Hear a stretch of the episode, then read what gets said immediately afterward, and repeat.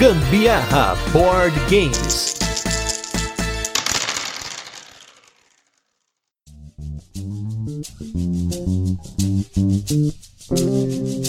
Fala galera, beleza? Aqui é Gustavo Lopes, Gambiarra Board Games, hoje com mais um turno de comentários, esse programa no qual a gente fala sobre assuntos relacionados aos jogos de tabuleiro que não entram nos nossos episódios semanais. E no episódio de hoje, em um tema votado pelos nossos apoiadores lá no Catarse, portanto, se você não apoia o Gambiarra Board Games no Catarse, não deixe de apoiar para você ajudar a gente a escolher os temas. Estamos aqui com um tema que tem pouquíssimo material, então o que nós vamos gerar hoje é o conhecimento que vai ficar aí pro legado, né, desse podcast, né? Que é um conhecimento que nós vamos falar hoje hoje sobre aversão à perda, sobre a dificuldade das pessoas aceitarem perder nos jogos, formas de você lidar com isso da parte de design de jogos e também o comportamento do ser humano dentro disso. Olha só quanta coisa bacana que a gente vai falar hoje. E para isso, tem que trazer aqui duas pessoas com conhecimentos maravilhosos para poder falar disso. Então, para falar de design de jogos, ele como sempre, está sempre batendo ponto nesse podcast quando o assunto é complexo, quando o assunto é maluco, quando a gente sai do senso comum, ele que tiver tivemos aí a honra de fazer um review do Airport Rush e agora volta aí a hashtag vem pra mesa Rio 1808. Anderson Butileiro, tudo bem, Butileiro? Tudo bem, Gustavo. Um prazer mais uma vez estar aqui. Mais uma vez, obrigado pelo convite. Mais uma vez, um tema bastante peculiar, né? Que a gente conseguiu desbravar aí nas nossas leituras pelo Reddit afora. Bem curioso mesmo com o que vai render nessa discussão de hoje aqui. É, vamos ver. Vamos ver o que hoje vai sair. Hoje a gente tá. Vai ser filosofia board game aqui, né? E do meu lado direito, eu estou com com ele, que é médico, psiquiatra e mestre em ciências pela Universidade de São Paulo, onde ele também é professor convidado, ele faz parte da School of Life. Um currículo imenso, se eu for colocar aqui o currículo, a gente vai ficar até amanhã aqui. Então, estou com ele, Guilherme Spadini. Tudo bem, Guilherme? Tudo bom? Como é que vai, Gustavo? Oi, Butilheira, tudo bem? Grande prazer estar aqui. Eu também estou muito curioso com esse assunto aí, até um pouco apreensivo aqui. Falei, nossa, o que, que vocês vão fazer com esse tema aí? e, gente, assim, uma primeira coisa que eu tenho que falar aqui, que a fonte da ideia desse episódio, porque como o próprio Butileiro comentou, a gente vive nos Reddits, nos fóruns do BGG, nas palestras no YouTube, GDC, o caramba. Então, a base para esse episódio, a ideia desse episódio, ele veio mais uma vez no, de um conteúdo gerado pelo Geoff Engelstein, cara que nós já citamos aqui algumas vezes nesse podcast, já falamos lá nos casts de mecânicas, a gente já citou ele em outras oportunidades, porque é um cara muito bom. Se você não conhece o Geoff Engelstein, você tem conhecimento de inglês, procure os conteúdos que ele gera. Ele tem ele tem podcast, é companheiro de podcast, então é um cara muito bom que tem muita coisa para falar. Ele também é designer de jogos, então não é à toa que ele tá se desbravando em fazer esses conteúdos diferenciados. Aí a ideia desse episódio sobre a versão à perda veio de uma palestra dele chamada Board Game Design and the Psychology of Loss Aversion, tá? E o conceito aqui, é, é, é, o primeiro conceito que a gente vai falar aqui é sobre o que, que é a aversão à perda, né? É o conceito da gente dar mais importância para as perdas do que para os ganhos de mesmo valor tá? Então aquela coisa assim, perder um ponto dói mais do que o prazer de ganhar um ponto. Isso é um estudo, né, que de economia comportamental do Daniel Kahneman e do Amos Tversky, que se eu não me engano eles ganharam o prêmio Nobel de economia e um deles não é economista, é uma coisa assim. Tem conteúdos aí dos anos 80, né? E aí eles dizem que essa sensação ela é duas vezes maior. Então, o butileiro, para começar, você acha que a dor de perder um ponto realmente para você é maior do que o prazer de ganhar um ponto? Cara, já começou com uma pergunta polemiquíssima, né? É,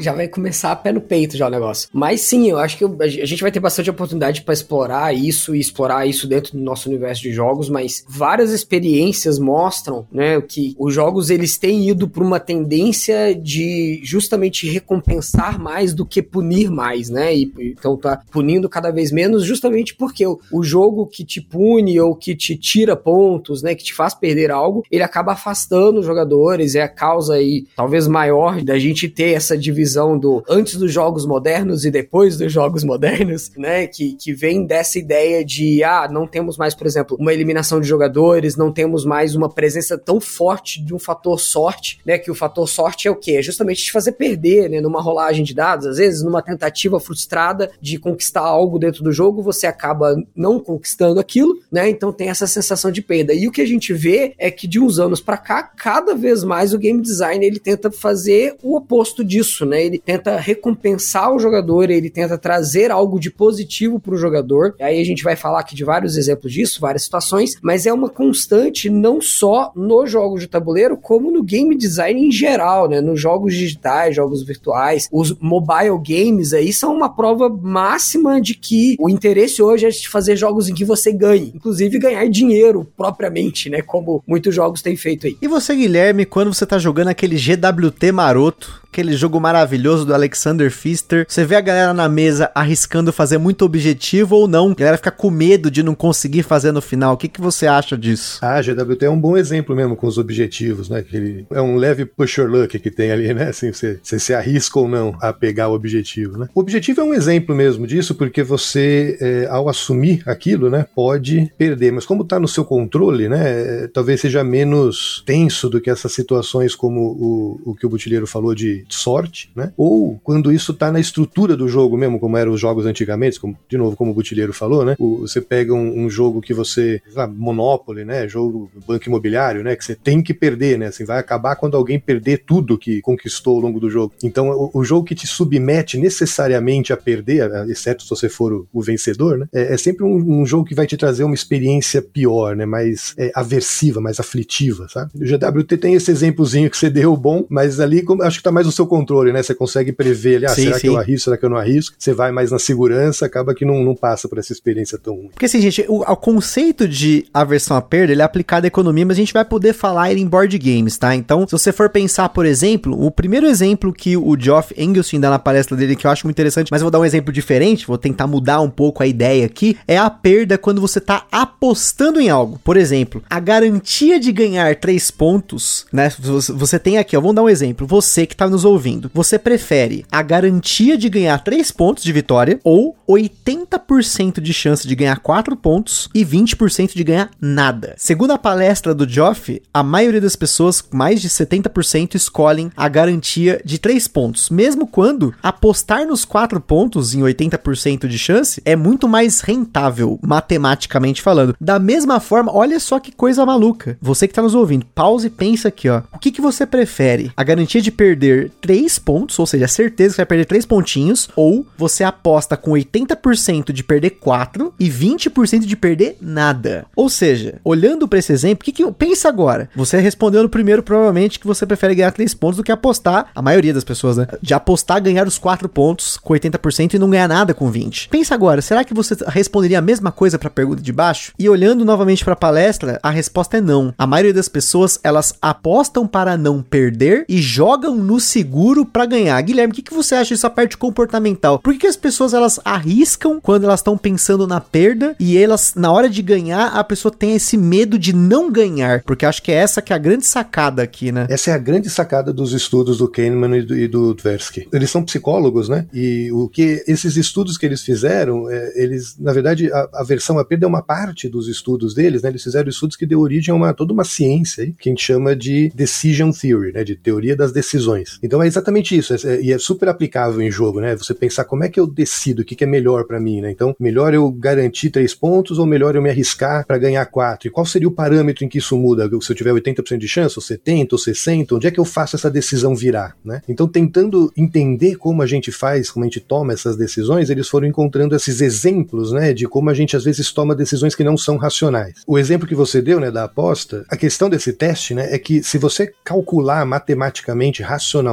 o que que você ganha em cada uma das opções, faz muito mais sentido você escolher 80% de chance ali de ganhar 4 pontos, né? Ao invés de da certeza de ganhar 3. Faz mais uhum. sentido, é matematicamente melhor, né? Mas as pessoas preferem essa segurança, eles foram percebendo essas decisões pouco racionais que as pessoas tomam quando né, tem que avaliar essas situações. E o contrário, né? É, a pessoa, é, como eu falei, ela vai na segurança para ganhar, mas ela aposta para não pagar, mesmo que seja muito pior, né? Matematicamente era melhor pagar os 3 mil do que correr o risco de ter que pagar 4, mas a pessoa prefere correr o risco para não pagar. Então, é, o que eles perceberam, na verdade, é isso: é que a gente tem um viés, né? Que a gente, a gente valoriza mais não perder do que a gente valoriza ganhar. E até no exemplo que ele dá na palestra, ele fala com dinheiro, que a gente falou pontos aqui, mas achei que quando você fala em dinheiro é ainda pior, né? Porque a pessoa tá pensando no ganho monetário aqui, né? Pontos talvez não. O butileiro pode falar melhor do que eu aqui, mas eu geralmente eu sou o cara que vai na escolha de ganhar ponto mais que dá. Se eu tenho como arriscar para ganhar mais, se o jogo me dá essa opção de arriscar e ganhar mais, eu vou nela. Não sei o que, que o butileiro acha. Essa questão de colocar dinheiro no, no, na coisa sempre muda muito a perspectiva do que você tá fazendo, né? A gente tem vários exemplos aí de jogos que, quando envolve você arriscar pontos ou arriscar um recurso, existe uma tendência maior de você estar propenso a fazer, a tomar aquele risco, porque na verdade, no final das contas, no final da noite, você não vai sair com nenhum prejuízo para casa, né? Você é uma máximo, simulação, né? Isso, tipo, você no máximo tá arriscando perder a partida, não levar a vitória, etc. Quando a gente analisa do ponto de vista de que jogos que envolvem, por exemplo, apostas, né, dinheiro, etc, vamos pegar o poker, que é o, a gente usa bastante o poker como exemplo para várias coisas que a gente comenta aqui no podcast, porque o poker ele é algo muito fácil da gente trazer para uma linguagem mais fácil. É o poker envolve o dinheiro, então o perder o dinheiro, a, a, a sensação da aposta ali é muito maior, né? Não é simplesmente um push your luck como mecânica de um jogo. Ali envolve coisas da vida real. Então tomar esse risco, né, num jogo como poker ou qualquer outro jogo que envolva aposta, dinheiro, etc, sempre vai ser mais doloroso, né? Eu tenho também muito de mim, é quando eu estou jogando e geralmente eu, né, eu não sou o tipo de jogador que joga apostando dinheiro, eu jogo para me divertir, jogo para estar tá com a galera da mesa ali só só brincar. Até mesmo poker, né? Eu jogo poker às vezes com alguns amigos, mas nunca valendo dinheiro. Eu Apostando me... salgadinho vale? Apostando salgadinho Isso, vale, né? Exatamente. Né? né? Então eu, é, eu gosto dessa ideia de você explorar a coisa e às vezes arriscar um pouco para fazer uma jogada. Mas claro, existe a sensação de você estar se desafiando, né? Muitas vezes desafiando probabilidades que alguns jogos eles encaram muito bem isso. E aqui eu vou trazer uma coisa um pouco mais desse universo do game design, que é a gente conversar sobre, ah, por que que em certos jogos existe mais risco, né? Quando a gente fala, por exemplo, dos jogos temáticos, né? Jogos estilo, né? Vou colocar aqui entre aspas, os Ameritrash lá. Você toma mais risco, né? Você assume mais de uma rolagem de dados ser mal sucedida, de uma compra de eventos, né, ser contra você, porque existe mais da proposta do jogo ser um jogo em que você está mais propenso à perda, né? Diferente dos jogos em que você aborda um aspecto, vou usar a palavra econômico, mas não no sentido que a gente está falando aqui no podcast, né, de economia, mas do, do, jogo econômico, né? O jogo econômico é aquele jogo em que você tem a, a ideia de, de produção, de ganhos, de lucro e etc, né, no jogo. E geralmente quando você joga esse tipo de jogo, ou mesmo um Eurogame, você quer evitar perder essas coisas, quer evitar perder dinheiro, evitar perder recursos, porque você sabe que você precisa daquilo para criar ali, às vezes, uma maquininha de pontos, uma máquina de fazer mais dinheiro, ou de posicionar melhor dentro do jogo perante os seus adversários. Então, existe dentro do próprio universo dos jogos, jogos em que vão permitir mais você brincar com esse risco, com essa possibilidade de perda, ou com algo que é envolve muitas probabilidades, e jogos que vão ser o caminho totalmente contrário disso. A gente já falou aqui, por exemplo, no cast, teve um episódio sobre jogos com zero sorte, né? A gente trouxe à tona aí o que, que seria um jogo com zero sorte e tal. E para mim,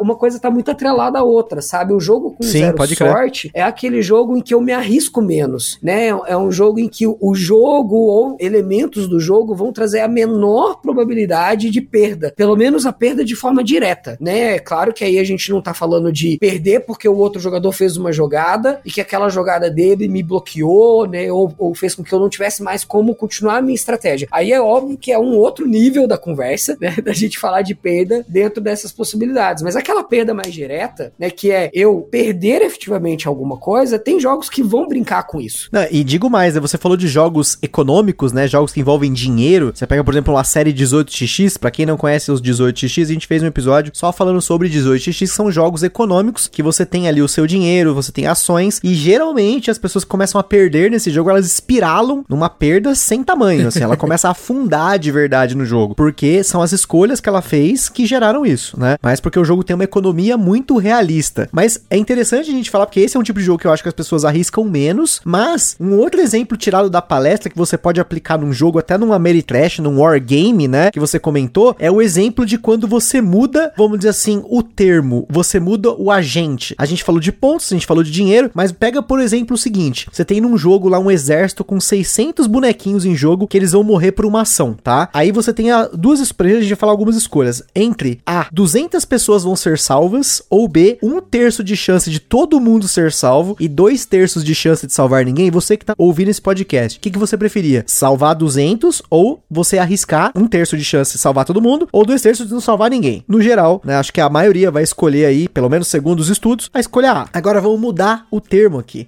Na escolha C, 400 pessoas vão morrer, é certeza. Vai morrer 400 soldados, 400 bonequinhos, 400 bichos, não sei, depende do jogo, né? Vamos pensar num Guerra do Anel aí. E aí, a escolha D, você tem um terço de chance de ninguém morrer, mas tem dois terços de chance de todo mundo morrer. E, novamente, segundo os estudos, pensa aí, o que, que você escolheu? Ó. Pode até pausar o podcast, pensa, e depois você ouve que o resultado é que a maioria das pessoas escolhem a D, tá? Assim, 60 e poucos por cento escolhem a D. Só que aí vem uma parada. A escolha A e a escolha C, elas são matematicamente iguais. E a escolha B e a escolha D, elas são também matematicamente iguais. Então, quando você envolve a emoção de você falar vai salvar ou vai morrer, você já muda a perspectiva e já mexe com a pessoa. Acho que o Guilherme pode falar um pouquinho sobre isso. É, isso aí é incrível, né? Então, se você fala que vai salvar 200 pessoas de 600, as pessoas acham isso uma boa, um bom prospecto, né? O melhor possível, né? Se você fala que vai,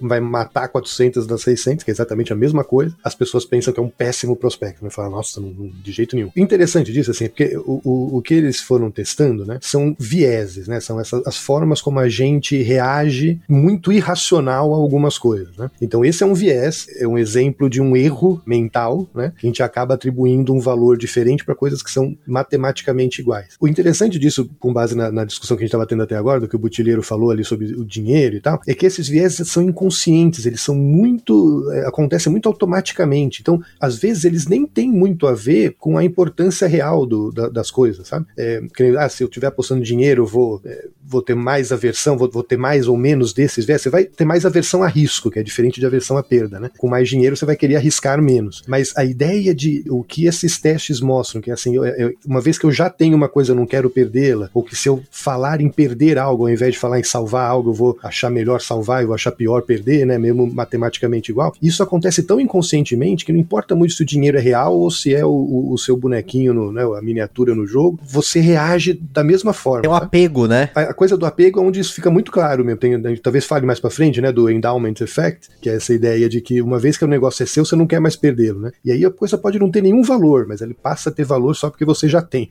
e aí a perda parece uma coisa ruim. É, é, muito interessante. Agora, o que eu fiquei curioso ouvindo o Botilheiro falar é que talvez fosse interessante fazer alguns desses testes em jogos mesmo, no contexto do jogo, né? Porque o que eu acho que muda, talvez mude um pouco disso, não é nem a questão de se, é dinheiro vivo mesmo, ou se é o ponto, porque eu acho que a gente acaba valorizando isso muito parecido na, na hora do jogo. Talvez o que faça diferença é, é, o contexto, né? A proposta do jogo. Se você tá num jogo que tem como proposta o risco, né? Talvez você arrisque mais mesmo, você acabe achando mais divertido, arriscado, que você acharia num jogo em que a proposta não é essa, nem que a proposta é é, é, mais séria, talvez mais econômica, né? Isso seria interessante de testar, seria, acho que é um campo de pesquisa interessante. Concordo bastante com o que o Guilherme falou. Quando eu falei que alguns jogos até brincam com isso, eu, tenho justamente esse pensamento, assim, de que é, em algumas propostas de jogos você está justamente brincando com essas probabilidades e possibilidades. O meu pensamento é de que você entra no jogo já sabendo disso. É o que o Guilherme bem, bem falou. É, você já entra no jogo entendendo essa proposta, pelo menos deveria, né? já entendendo que a proposta é essa, e, e você já está talvez condicionado, ou talvez já aceitou o fato de que você vai, às vezes, ter que tomar esse tipo de decisão. E, inclusive, talvez uma coisa que muito incomode algum jogador ou outro é justamente porque tem casos em que a proposta não é essa, e existe essa possibilidade no jogo ou isso acontece eventualmente? Porque aí talvez seja um grande fator que incomoda alguns jogadores. Então você vai lá, sei lá, você vai jogar um euro e no meio daquele euro tem lá um, um take that que faz com que você perca algo, né? Então você tá jogando e o outro jogador pode fazer algo que te tire algo naquele jogo. Então isso começa a te incomodar, porque não é a proposta do jogo, né? Assim, tô colocando obviamente de uma forma bem generalizada. É, não é a proposta do jogo essa e isso pode acontecer. Mesmo que aconteça bem raramente, ele pode acontecer. Vou trazer um caso bem pessoal meu, que eu acho que eu até já comentei outras vezes, que é o caso do Terraform Mars. É, o Terraform Mars é um jogo que tem mais de 300 cartas e que, sei lá, cinco delas são Take That. Então, assim, a probabilidade dela acontecer no jogo é muito pequena. E quando acontece, ela incomoda muito, né? Porque todo o resto do que você faz no jogo é construir algo. E aí, eventualmente, tá lá uma, duas, três cartas que fazem você destruir alguma coisa. E ainda por cima é do seu oponente, né? Então, quando esse tipo de coisa surge num jogo com uma proposta diferente, eu acho que ela passa a incomodar. E aí talvez essa versão, a perda, ela ganha aí outros níveis, né? Um patamar diferente. Uma coisa que eles corrigiram maravilhosamente no Ark Nova, né? O Ark Nova tem aquela ideia das as cartas de Take That tem uma versão para quando você joga solo, né? Que ela, ela tem uma habilidade diferente para quando você joga solo, que aí no solo não tem Take That. E aí eles colocam, não, no, quando você começa o jogo, você decide com as pessoas que estão jogando se essas cartas vão, mesmo num jogo multiplayer, se elas vão funcionar na versão solo ou vão funcionar na versão normal que tem Take That. Você, decide o tipo de, de né, como que você quer jogar, depende do tipo de grupo que você tem, né? Achei essa ideia tão genial. Eu não preciso nem dizer qual é a regra que a gente usa aqui em casa, né? os tokenzinhos amarelos, que são os tokens do Take That, a gente nem tira da caixa quando vai jogar. Porque não tem a ver com o propósito do jogo, exatamente isso que a gente tava falando, né? Eu tenho uma experiência dessa jogando, a única vez da minha vida que eu joguei o Rebellion, né? O Star Wars Rebellion. Pô, Star Wars Rebellion é um jogo longo, complicado, cheio de regrinha, e tem aquele back and forth ali, aquela, aquele cabo de guerra ali, né? Das duas facções, os rebeldes e o Império. E às vezes, por exemplo, o, Império vai lá, eu joguei como Império, né? Então você vai, você monta um ataque e tal, de repente os rebeldes têm uma carta lá que vira o jogo tudo para eles. Aquilo não incomoda, porque é interessante aqui, você perde, mas você percebe, ah, mas é assim que o rebelde funciona. Eu tô aqui cheio de. Né, o, o, Império tem um monte de miniatura no, no, tabuleiro, um exército enorme, os rebeldes ali super fraquinhos, mas eles têm essas cartas que viram tudo, super interessante. Por outro lado, uma vez que eu fui fazer uma ação lá que eu me preparei pra caramba, levei um monte de gente, botei o imperador, botei todo mundo lá, joguei cinco dados, sei lá quanto, e o, o, o adversário tinha um carinha lá e ganhou na sorte do dado, aí, aí eu nunca mais jogo o jogo. Cara, eu mencionei o Guerra do Anel porque a gente teve uma situação aqui que foi um, um pouco parecida, né? Porque o Guerra do Anel e o Star Wars Rebellion, eles têm uma certa semelhança, né? E a grande sacada do, do Guerra do Anel, estava jogando como os povos livres e a Carol aqui em casa estava jogando como o Sauron e todo o exército do Capiroto, né? Como sempre, ela sempre quer jogar com o Sauron. Beleza, vamos lá. E aí, tipo, a gente já tava com quase três horas de partida e aí foi quando a gente começou a porradaria assim comer solta. Porque chegou um momento que os ela fez um exército gigantesco e eu tava me preparando um pouco diferente, assim. Eu tava pensando numa malandragem que eu ia atrair para um lugar e rebentá-la no outro, né? Tipo, dar a volta e aí eu ia tentar ganhar por supremacia militar, que você consegue lá, que você conquista acho que quatro fortalezas do oponente e no caso do Sauron ele tem que conquistar 10 fortalezas. É mais difícil, mas o exército do Sauron é muito bruto. E o que aconteceu? Eu tinha várias cartas na minha mão que eu podia fugir da batalha. Então o que acontecia? Ela vinha com o exército imenso, também ia vai ter dar daiada, não sei o que, e eu ia lá, pau, jogava uma carta que eu recuava. E aí, assim, eu fiz numa sequência de tantas vezes que isso começou a frustrar. Não sei se a intenção do design é essa, mas acho que o jogo ele tá aberto a isso, né? Eu sei que isso não tem relação tanto à versão a perda, porque ela não tá perdendo nada, mas na verdade ela está perdendo. Ela tá perdendo uma ação que ela planejou e ela teve essa questão de tipo, beleza, ela queria fazer esse ataque várias vezes, ela se preparou, ela vai falar, vou me arrebentar. E aí, para ela, essa não era a proposta do jogo. Para ela, o jogo era de porradaria. E eu, muito malandro, eu ficava fugindo, recuando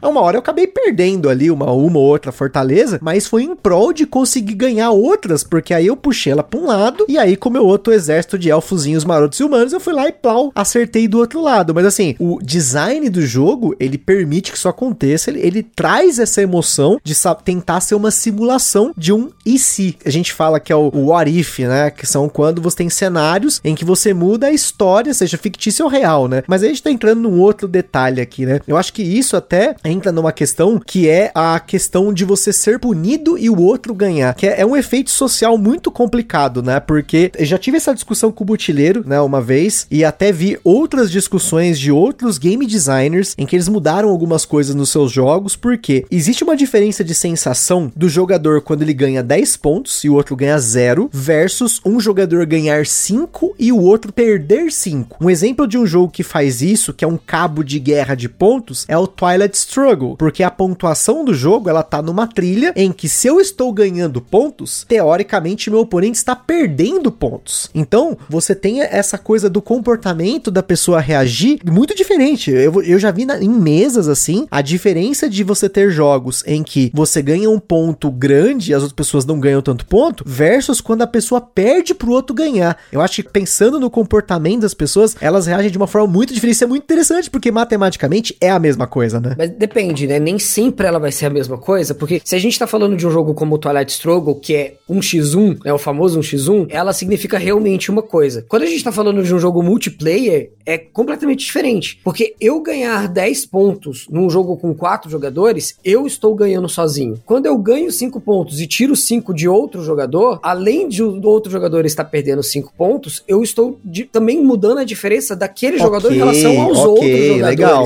okay. né? Então é diferente, porque eu ganhar 10 pontos, eu ganho 10 contra 3 outros jogadores. Mas e se todo mundo perder o ponto? Vamos supor que todo mundo aí perde. Aí é outra história. Aí assim, aí a sensação pode acabar no final das contas. Na verdade, assim, economicamente, se, se estamos jogando em 4 jogadores e 3 perdem 5 pontos, eu tô fazendo uma jogada de 15 pontos, né? Então, assim, a gente sempre tem que colocar na mesma medida o que que significa aquela pontuação ser ganha ou, ser, ou ela ser perdida, dependendo do jogo, né? Claro que, assim, a decisão, ela é importante, né? E isso de ganhar pontos contra o outro jogador perder, ou até mesmo eu sacrificar pontos, né? Tem, tem jogos uhum. em que eu tenho que sacrificar os meus próprios pontos para fazer uma determinada jogada. Ou o próprio a, Take Dead que você acabou de comentar também, né? Sim, isso é uma situação muito peculiar, porque, por exemplo, aqui em casa eu jogo muito com a minha esposa, né, a Tainá. E a Tai, se o jogo fala assim, perca três pontos para fazer tal jogada, que é uma jogada muito forte. A Tai não perde. Assim, é uma escolha dela, ela não faz essa jogada. Ela fala assim, ó, eu não perco ponto por nada. Não importa se eu vou perder três pontos para você perder cinco e lá na frente eu ganhar dez. Eu não perco ponto. Isso é o exemplo perfeito de aversão à perda. Exatamente o tema que a gente tá falando. Exatamente. Então, assim, é um, é um estilo do jogo, porque ela, na recompensa do jogo, ela não enxerga que a recompensa vale a pena ou perder pontos ali, entendeu? Claro que é, é, eu tô né, exagerando aqui uma, uma, uma, ideia que pode ser que eventualmente aconteça de um jogo ou outro ela enxergar, não, mas eu vou perder três aqui, mas eu vou fazer 10 na próxima rodada, né? Claro que eu tô dando um exemplo bem exagerado. Mas assim, é diferente quando você coloca essa proposta de perda de pontos, porque ela envolve muitos outros cálculos. E o só ganhar não tem cálculo. Cara, é ganhar 10 pontos e pronto, né? Então, se eu tenho a possibilidade de fazer uma jogada que vai me dar 10 pontos, eu vou fazer ela. Se eu tenho a possibilidade de fazer uma jogada que eu vou ganhar 5 e os outros vão perder 5, às vezes eu tenho que fazer muitos cálculos na minha cabeça para ver se vale a pena isso, né? É muito mais complexo, né? E, mas eu acho que é aí que fica interessante, né? Porque o, jogo, no fundo, ele é um, como é que eu falo? Uma tela de complexidade, né? Nas suas decisões. É isso que o jogo faz, é isso que ele propõe para você, certo? Porque você pode falar, é um jogo, eu dizer para você, ah, ó, vou te pagar 10 reais se cair cara e nada se cair coroa. Você quer jogar? Né?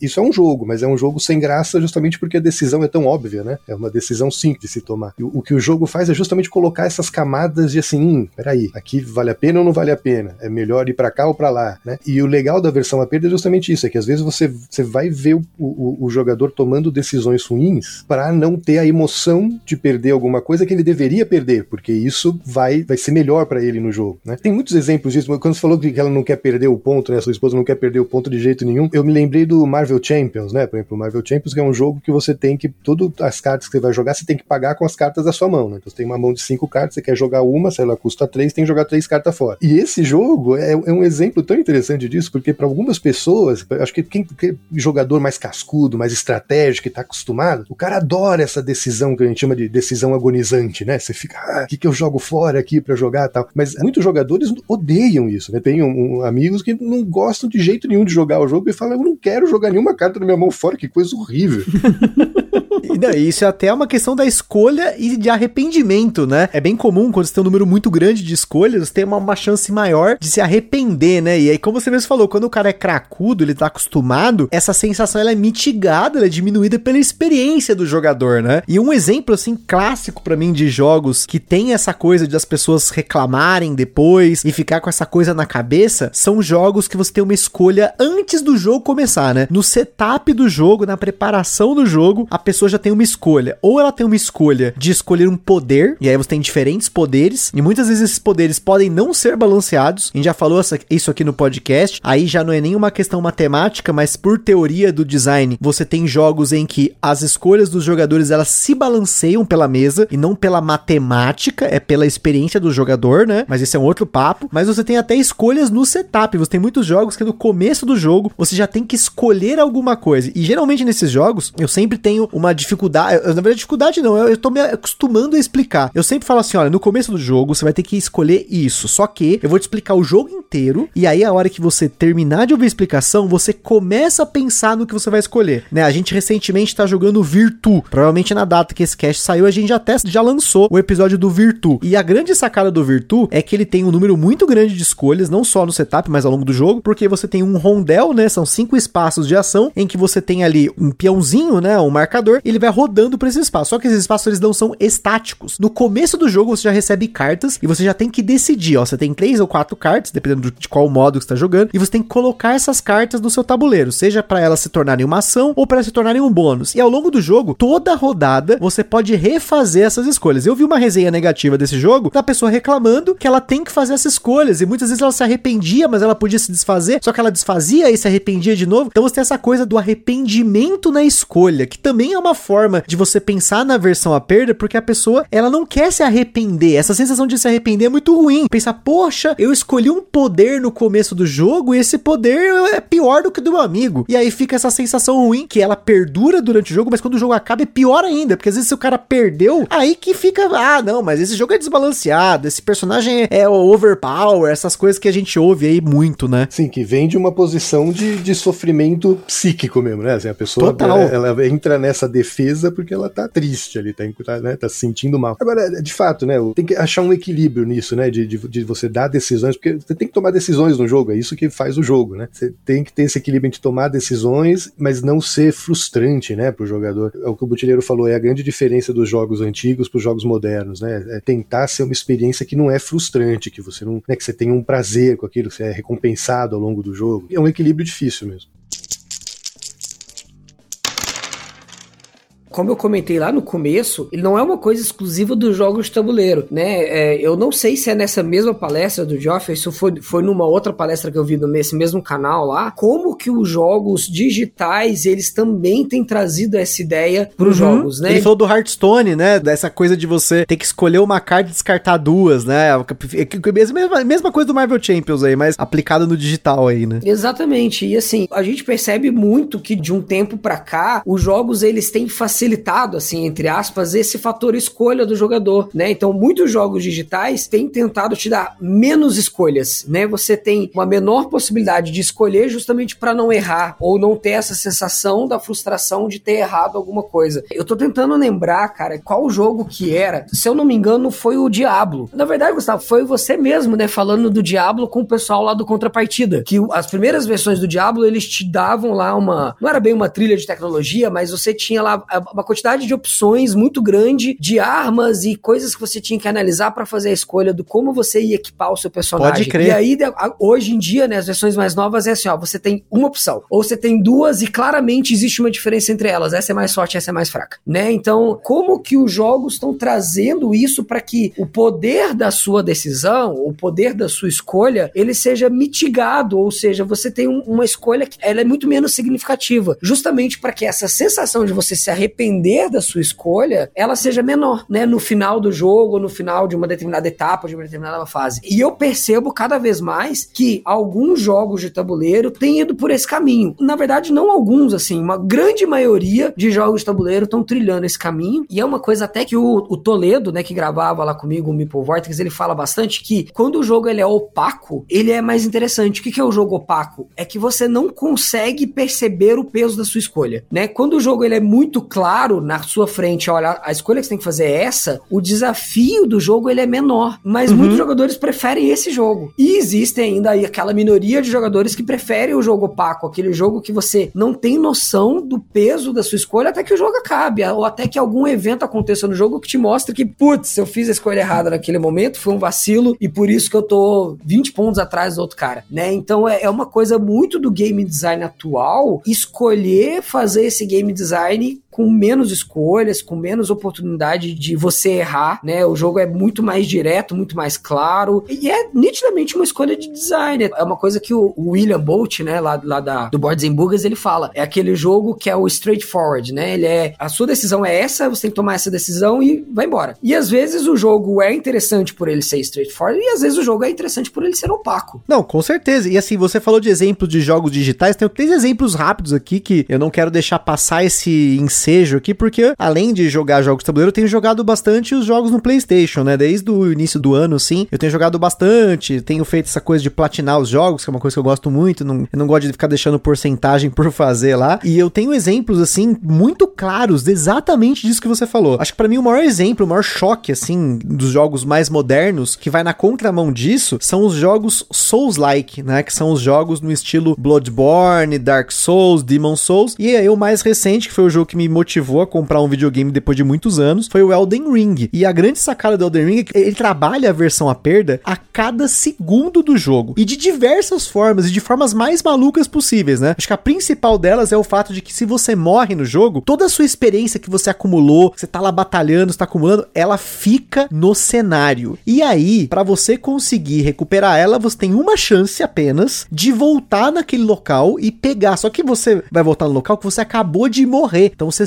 sabe que você tem a chance de morrer de novo. Isso me dava uma agonia extrema, ao ponto de tem algumas coisas que eu tava fazendo no jogo que se eu via que a minha experiência tava chegando perto de acumular para poder mudar de level, eu ia num lugar mais seguro, mudava de level e aí sim, quando eu tava com a experiência zerada, eu voltava pro lugar mais arriscado, porque eu tinha era assim, era realmente repulsivo, eu ficava com agonia assim de um coração ficar na, assim, instalado para não perder essa maldita experiência. E aí você falou dos status, os status muitas vezes no Elden Ring, eles são opacos. O status é opaco. Você começa a fazer combinações de status, você tem quando você começa a subir a sua experiência, você percebe que quanto mais você sobe, tem um, um cap, né, o que a gente chama de soft cap, hard cap. O soft cap seria quando começa a diminuir o efeito de subir a experiência daquele atributo. E aí o hard cap é quando ele realmente cada ponto de experiência que você sobe naquele atributo, ele não tem tanto mais efeitos. Então, ele tem uma série de mecanismos que vão na contrapartida de um jogo, por exemplo, que eu joguei na sequência, que foi o Ghost of Tsushima, que ele é um jogo em que até assim o, o status do jogo é muito assim padrão. A espada aumentou, ela aumenta de, de força e acabou. E no Elden Ring chegava ao ponto de tipo assim, eu ter a decisão agonizante de eu mudo para uma armadura que ela é mais bonita esteticamente, ou eu mantenho a armadura feia que vai me dar melhor status. E eu acabei optando pela matemática, tanto que eu joguei o jogo inteiro praticamente com armaduras que eu não queria jogar. Eu queria jogar com a armadura da hora. E aí no final das contas eu não jogava. Enquanto que no Ghost of Tsushima eu jogava do jeito que eu queria. Tinha lutas assim que eu vi o oponente, eu pausava o jogo, mudava a roupa para começar a porrada. E isso não mudava nada praticamente assim a, o jogo. Então são exemplos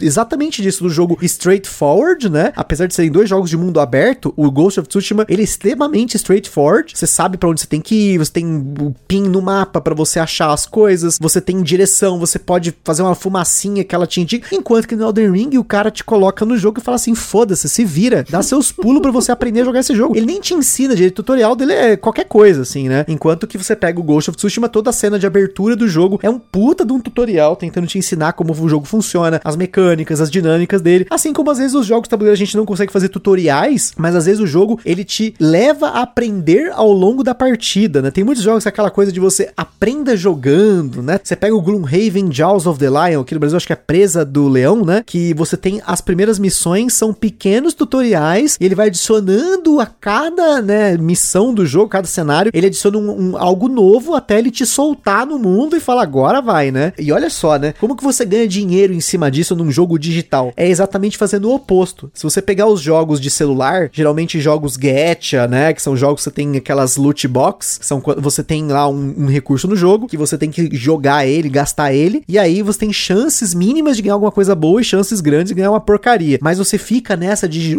gastando, às vezes até dinheiro vivo, para poder fazer isso. E aí, para piorar o jogo, você percebe que eles começam a soltar um monte de sistemas que não são tão fáceis de você entender, e aí tem status de não sei o que, você acabou de aprender uma coisa e ele já te solta outra, e aí ele te coloca para fazer missão, para fazer guilda, para jogar online, para jogar PVP. Ele faz um amontoado de sistemas para ele te distrair da matemática do jogo, para que você que não quer gastar dinheiro, você não veja isso. Ele te mexe com o seu emocional, ele mexe com a versão de você não jogar o jogo, né? Quando o jogo tem estamina, quando o jogo tem tempo, você tem que, ah, tem que esperar 15 minutos para construir esse prédio. E aí você tem que esperar os 15 minutos. E aí muitas vezes as pessoas pagam nisso. Ele pega muito jovem nisso, né? Nessa a, e não, talvez não seria a versão da perda direta, mas a versão da perda de tempo, né? De você perder tempo esperando. Então ele joga no irracional. Ele taca dinheiro na tela, mesmo sabendo que ele pode esperar os 15 minutos e gastar zero dinheiro. Olha só que coisa, assim, pensando na cabeça da pessoa, né? Acho que o jogo tabuleiro ele não é tão agressivo nesse ponto. O jogo digital eu vejo isso muito pior, né? É muito pior. Jo jogos digitais são. É, chega a ser um problema mesmo. É uma questão que até em alguns países é, é tem discussões políticas, né? De regulamentação, né? De quanto você pode ou não manipular mesmo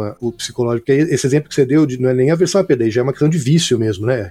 É, vício no sentido. Assim, a questão do jogo eletrônico, né? É que ele é iterado, ele é jogado milhões de vezes. Uma coisa que no jogo de tabuleiro nunca acontece, né? Quer dizer, agora você tá tendo mais disso, né? Agora hoje em dia você tem board game arena, você tem alguns jogos que você consegue ter estatísticas muito grandes, né? Tanto que alguns jogos que vão pro board game arena são, tem até atualizações de, de balance, né? De, de equilíbrio do jogo, porque você começa a ter dados muito maiores. Agora, no jogo eletrônico, você tem muito dado, muito mesmo. E o jogo, enquanto ele está sendo produzido, né? A, a, o design dele já é pensado nesses dados em, em resposta de o quanto ele é engajante para o jogador, né? O quanto o jogador se sente, ele tem vontade de continuar, o quanto ele está interessado, o quanto ele quer passar para a próxima fase, o quanto ele quer é, é, jogar mais um turno, né? Então eles são feitos mesmo como máquinas de te manter preso, de manter é, emocionalmente, psicologicamente engajado. É, como eles têm muito dado, eles conseguem fazer disso uma indústria, que é uma indústria bilionária, né? Mas é, é que aí você vai pro lado maléfico, né? O lado maquiavélico do game design, que eu acho que tá é bem interessante de se discutir no, no mundo, no, nos jogos digitais, está muito em voga. Nos jogos de tabuleiro, eu realmente eu não vejo maquiavélico, acho que talvez porque não é uma indústria tão bilionária e não tem milhões de dados para iterar, mas você tem essa tendência, né, assim, o que qual jogo vende mais, né? Qual jogo é mais interessante, qual jogo as pessoas gostam. E você ainda tem também o, o perfil, né? Então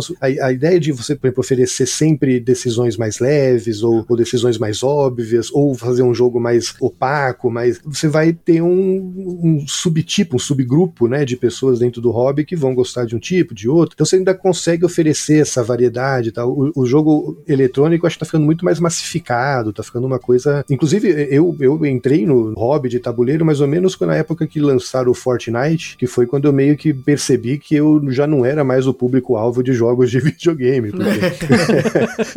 começou Tamo a ser uma, uma, coisa que eu começo a ter dificuldade de ficar jogando videogame muito tempo sem dormir, porque os jogos estão ficando assim mesmo, estão ficando jogos que o jogo se joga sozinho, né? Você praticamente não toma mais, você vai só seguindo o sistema. Então não sei também, não sei o quanto isso é engajante, mas o legal dos Souls Likes é que embora a tendência do jogo eletrônico tenha sido, eu acho que tá super massificado e simplificado, uma coisa meio, meio besta, os Souls Like vendem pra caramba. Elden Ring foi o último grande fenômeno de vendas de jogo eletrônico e é um jogo totalmente oposto disso, um jogo altamente engajante, interessante, super opaco, super complexo e punitivo, né? Então, assim, você vê que tem um apelo para isso, né, pro jogo punitivo aí. É, inclusive a gente já fez um outro cast também aqui, Guilherme, sobre os jogos punitivos e eu queria muito também falar sobre isso. É, é, eu tinha até colocado nas minhas anotações aqui o como tem uma relação muito grande, né, com isso do jogo punitivo com a relação de, de aversão à perda, né, que é um estilo de jogo que está, eu colocar entre aspas aqui, tá em desuso, né? Eu não sou muito fã de jogos punitivos, mas isso é uma coisa muito minha, mas eu percebo cada vez mais que existe essa ideia de não fazer jogos tão punitivos também dentro do game design para jogos tabuleiro. Né? Verdade. Né? É, e eu acho que tem muito a ver com isso também, uma resposta dos board games ao que já está acontecendo, né, no videogame, nos jogos digitais, de não trazer tanto isso. Inclusive tem um texto, ele não é exatamente um texto novo, mas é uma discussão que rolou no, no BGG há um tempo atrás. Eu, eu não vou lembrar de cabeça aqui agora, mas depois eu passo aí pro, pro Gustavo ele, pra ele colocar nos links aí do, do podcast aí, que é justamente uma discussão de um cara, de um brother, que ele fala que o Prince of Florence lá, do, que se eu não me engano é de 2000, foi o último grande Eurogame, que depois de daí para frente, todos os jogos eles estão apelando para um outro lado não punitivo ou de que não existe a perda, o jogador não precisa lidar com perdas, né? Claro que é, é um exagero também desse cara e ele vem trazendo justamente uma comparação, né, dos jogos produzidos, né, e feitos até o Prince of Florence, que se eu não me engano, eu acho, eu tenho quase certeza que ele é de 2000 mesmo, e de dos jogos de 2001 para frente. Assim como é muito claro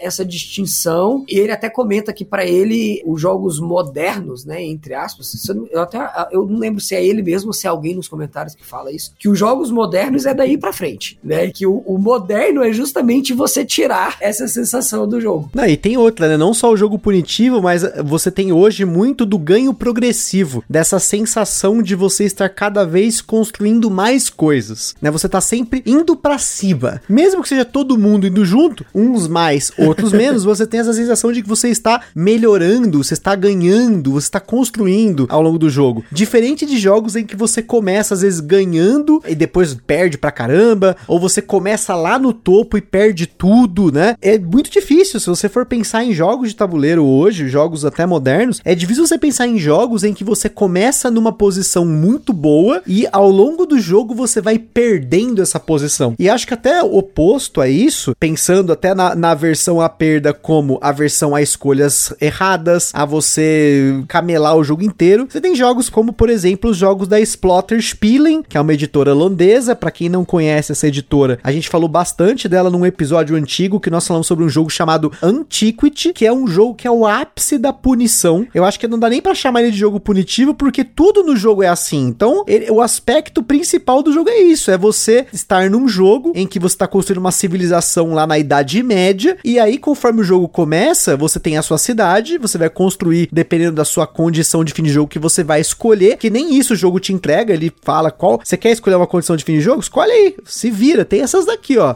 Escolhe, você pode mudar no meio do jogo se você quisesse construir uma construção lá para mudar a sua catedral, você derruba ela, constrói outra, faz de novo. Mas o jogo ele te deixa muito aberto a escolhas, ele dá um número de escolhas absurdo no começo do jogo. E aí você tem, além de um número grande de escolhas, você tem formas de você perder o jogo do primeiro turno, porque o jogo você tem um recurso que é a madeira, que para você conseguir mais madeiras tem que fazer lá o, o cara que corta a madeira, e ele precisa de ferramenta. E aí você tem que fazer a madeirinha, ter uma madeirinha extra ali para poder gerar essa madeira, enfim. Tem uma série de formas que esse jogo ele, ele não te amacia assim. Ele não é um jogo para você, ele não, vai, ele não vai passar a mão na sua cabeça assim, né? Eu não cheguei a jogar outros jogos da Exploiter, mas tem muitos jogos que comentam, a galera comenta, né, como o Food Chain Magnet, que acho que é o carro-chefe da editora. Tem jogos como Great Zimbabwe, como Indonesia, que são jogos que eles têm esses aspectos punitivos que se encaixam na versão a perda, que é uma contracorrente do design entre aspas moderno. Né? Eu hoje eu penso também do design moderno como o momento que a gente começou a colocar o nome do designer na capa do jogo. Isso também é um indicativo para mim de design moderno. Mas eu acho que os, os jogos modernos eles também têm muito a ver com essa coisa de você trabalhar com a emoção do jogador. Você quer que ele tenha uma boa experiência na mesa, apesar de nem todos os jogos pensarem nisso, não só de formas de você ganhar o jogo, mas também nessa sensação de progresso, né? De você ter esse ganho progressivo longo do jogo. Tem jogo que não te entrega isso, ele simplesmente quer te arrebentar, né? A gente tem, é, se vocês ouvirem aí, quem não ouviu, ouça esse episódio que nós falamos sobre jogos punitivos, porque tem muitos exemplos de jogos que eles vão ter esse gatilho da versão a perda de diversas formas. Não, tem. E quando eu fui convidado aqui pro podcast, o Gustavo me perguntou que jogos que eu jogo, né? E aí eu fiquei pensando, qual, qual que seria meu, meu top 1 ali, top 1, 2, né? Quais são os jogos que eu gosto? E uma coisa que eu ando pensando muito sobre isso ultimamente, em termos de jogo que eu gosto, exemplo, eu, eu costumo dizer que meu, meu top 1 é o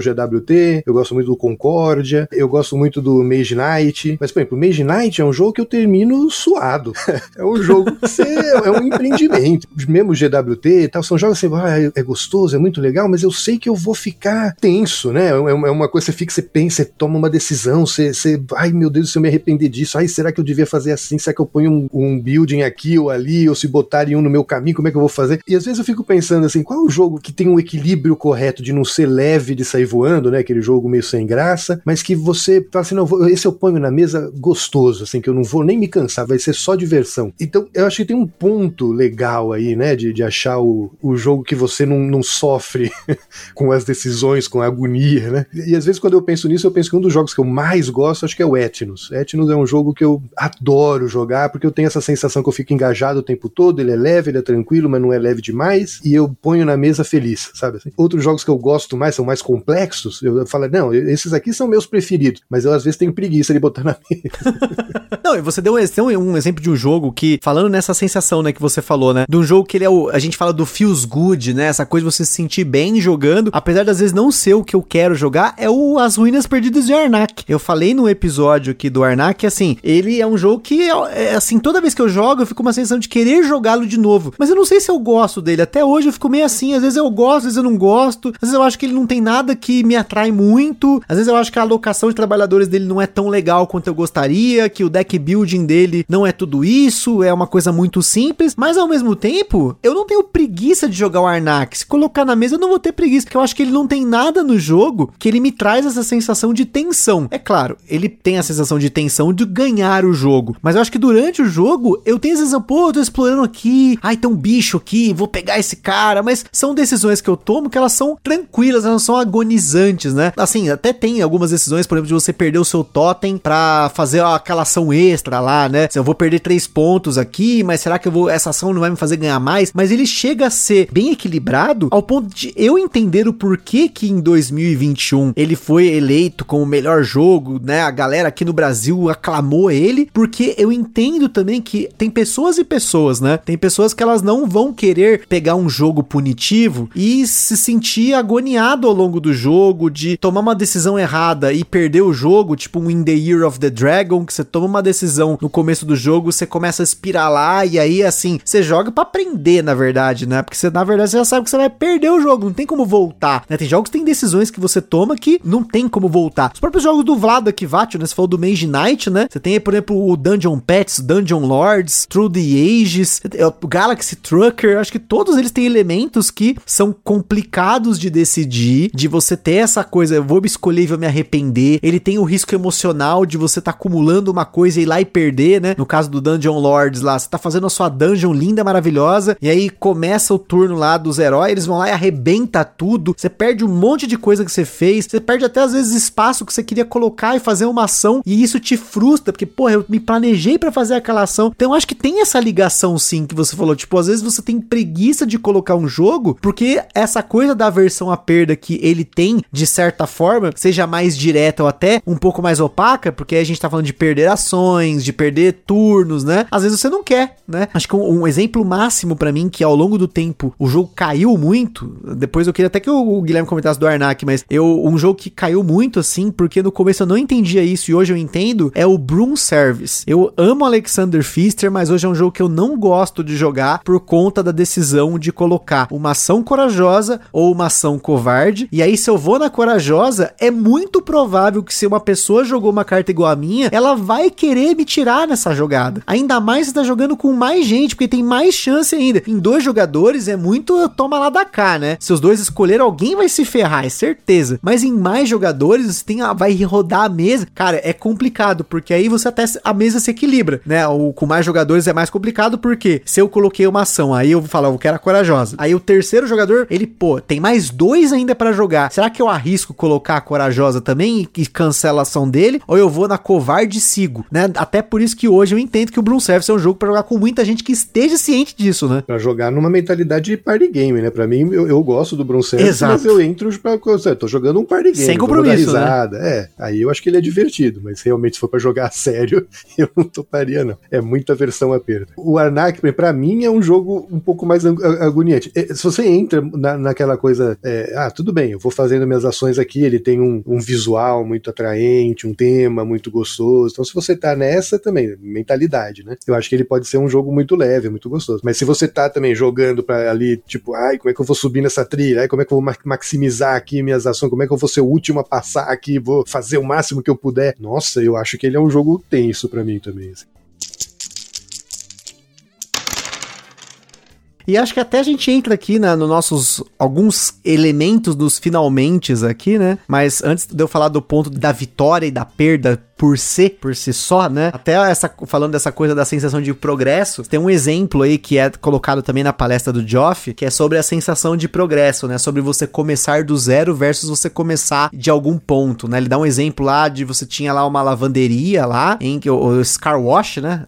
Para lavar carro, né? Em que você tinha um cartão, né? Que, que tinha que marcar oito negocinhos lá. Você sabe quando você vai no restaurante, aquele cartão fidelidade. Tem que vir oito vezes pra você ganhar um prato grátis. E aí você tinha um outro cartão que você já tinha dois marcados e você tinha que chegar no 10. Matematicamente, são oito, é igualzinho. Você começa do zero pra chegar no 8, você começa do 2 pra chegar no 10. Mas, emocionalmente falando, as pessoas preferiram, até as pessoas voltaram mais no outro caso, que é o caso que você já tem o progresso. E até um jogo que implementa isso lá atrás é o Catan, em que você não começa o jogo do zero, você já começa o jogo com dois pontos, porque você tem duas vilas em jogo e você tem que construir a partir daí. Olha que interessante, já no começo do jogo todo mundo ganha dois. Daria na mesma se todo mundo começasse do zero? Poderia dar na mesma. Só que você tem essa sensação de você já ter começado em algo que já está sendo criado. E essa sensação eu acho que muita gente gosta no Catan, apesar do Catan também ter outras questões de sorte e tal, mas acho que o Catan, quando você vê isso, pô, eu não tô começando do zero, eu tô começando de um ponto em que a partir daqui eu tenho que escolher para onde eu vou expandir, para onde eu vou construir. E essa é uma sensação muito legal, essa sensação de progresso que também cai no que a gente tava falando, né, de você já ter alguma coisa para ser construída, que é uma coisa que os designs modernos têm muito, né? Você não começa muitas vezes do zero. Às vezes até começa, mas você já tem algum recurso, você já não precisa conquistar algo, né? Você já tem alguma coisa mais adiantada, né? Mas falando de vitória e de perda, acho que essa daqui é o ponto que, falando de comportamento, é o que eu vejo muita coisa nas mesas que a gente joga. Você vê até assim, coisas que a gente já falou até aqui no podcast, que a gente não vê no comportamento da pessoa no dia a dia, e aí quando você olha no jogo você descobre isso, né? E aí você tem, a gente teve até um cast recentemente sobre condições de vitória alternativa, e a gente já falou de sensações que elas trazem, né? Mas eu queria dar um exemplo que foi falado aqui num cast mais antigo, que ano passado a gente fez um episódio de férias, meu irmão ficou aqui, a gente jogou um monte de jogo, e ele falou uma coisa que me pegou muito, assim, sobre a questão de você ter um jogo em que você sabe que você está perdendo ao longo do jogo, né? Você tem uma trilha de pontos, você tem uma, uma condição que você percebe nitidamente que o cara tá ganhando e você não tá chegando nele, quanto a jogos que você tem um cálculo de pontos no final e que só se você for muito crânio para você ficar olhando para a mesa de todo mundo para ver quantos pontos essa pessoa tem, né? Você pega, por exemplo, o Sagrada. A gente acabou de jogar o Sagrada antes desse cast e aí durante o Sagrada, você não fica prestando atenção no que que o jogador tá fazendo e calculando os pontos dele em tempo real, até porque você não sabe a carta de pontuação secreta que ele tem. Você tem as cartas ali que eles fazem ali as pontuações, mas você só vai saber se ele cumpriu essa condição praticamente perto do final do jogo. E isso é uma forma de opacidade na vitória, né? De você não saber que você vai perder. E eu acho que quando você tem jogos, você sabe que você vai perder, é um trabalho mental que a pessoa tem que não é todo mundo que aceita isso nas, nas mesas de jogos. Eu vejo muito isso acontecer. De jogos você vê que um jogador tá disparado na frente, desmotiva os demais jogadores porque eles sabem que eles vão perder, que aí é a perda final, aquela coisa assim, o jogo vai acabar e eu não vou vencer, né? E você tem vários exemplos de critérios de fim de jogo, né? Que a gente teve aqui já falando no podcast e tal, até perdas assim, né? Até perguntei recentemente pra Carol se ela prefere perder no critério de desempate ou perder por um ponto. São duas formas de perder, mas assim, é a mesma coisa, os dois são derrotas. Mas emocionalmente para ela, se você empata e perde o critério de desempate, às vezes você nem sabe, às vezes a gente nem olha o critério de desempate, fala a verdade, né? Desempata no final, pô, perdi, né? E só que perder por um ponto é aquela coisa assim, é aquele cara que chegou na linha de, sabe, na linha de chegada, ele tava ali, mas o cara passou com o pezinho na frente, sabe? Aquela coisa assim. Aí eu queria que o Guilherme comentasse um pouquinho sobre isso, assim, tá até o que ele analisa em mesas, dessas sensações, até da experiência da pessoa, quando ela ganha o jogo, quando ela perde o jogo, porque muda. Eu percebo que muda muito, para muita gente muda. Não, jogo é um negócio que mexe muito, né, com o emocional da gente, sem dúvida. A experiência de você estar tá num jogo que você sabe que vai perder, ela é muito ruim. É, é quase que universalmente muito ruim, né? Mesmo eu, por exemplo, eu, eu, eu, perco tranquilamente. Inclusive, eu jogo com meus, meus principais amigos de jogo, são dois crânios ali que é, eu, eu perco todo dia. Não tem problema. Perder é normal. Mas mesmo perdendo sendo uma coisa tranquila, você jogar, tipo, tem mais meia hora de jogo, tem mais uma hora de jogo e você já sabe que perdeu, isso é muito chato, né? É, é uma sensação ruim. Então, acho que é um bom design é sempre você é, evitar que isso aconteça. Você ter essas pontuações de fim de jogo ficam fechadas, você ter alguma opacidade nessas condições de vitória, né, na pontuação final. Um exemplo para mim, que eu também um jogo que só joguei uma vez, eu, eu queria jogar de novo para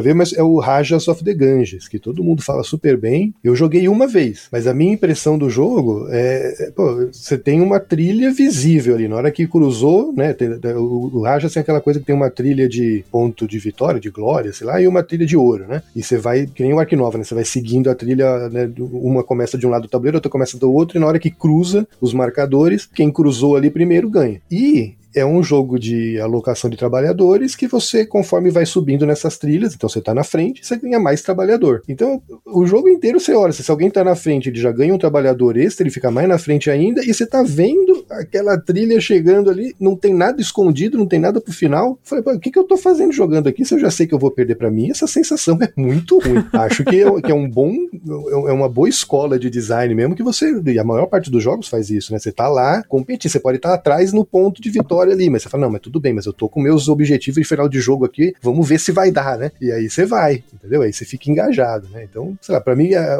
perder ou ganhar não tem tanto impacto, não, mas é, é o que acontece com esses jogos muito punitivos também, quando punitivo é no sentido de que você erra no começo, já era, né? Como o, o Food Chain Magnet, como um exemplo tradicional disso no, no, no, mundinho do board game é o Brass, né? O, o Brass original, né? O Lancashire, que é um jogo que você não jogou bem na primeira fase ali, você já esquece, né? E aí você vai ficar jogando uma outra metade do jogo à toa, né? Eu não sei, eu, eu acho isso muito ruim. Agora, a coisa do, do perder por um ponto, isso é, é um pouco mais. É, é, eu acho que tem depende muito da, de pessoa para pessoa, né? Tem muita gente que acha isso pior e muita gente que acha isso melhor, né? Você tava falando como assim, ah, perder por um ponto dá uma raiva a mais, né? Mas, é, sei lá, pra, pra, mim, pelo menos, e muita gente, é, é, uma sensação, não, tudo bem, perdi, mas, pô, foi praticamente um empate, né? Foi, foi quase, né? Eu gosto sim, pra ser sincero, eu, é, eu gosto. Então, acho que isso varia muito de pessoa para pessoa. E, e, a ideia de, de progresso, só para terminar, você estava falando no começo da ideia de você já começar com algum ponto, né? Isso, para entender isso em termos de aversão à perda, precisa entender o conceito lá do endowment, né? Que eu não sei bem como traduzir, mas é que é esse fenômeno de que uma vez que você tem algo, aquilo, aquilo tem, um, um tem mais valor para você do que ele tinha antes, né? O, o, experimento científico clássico sobre isso, né? Um experimento em que você oferece dois brindes no começo no, de uma situação, né? Uma pessoa ganha lá em um, em um joguinho banal, lá ela ganha dois brindes,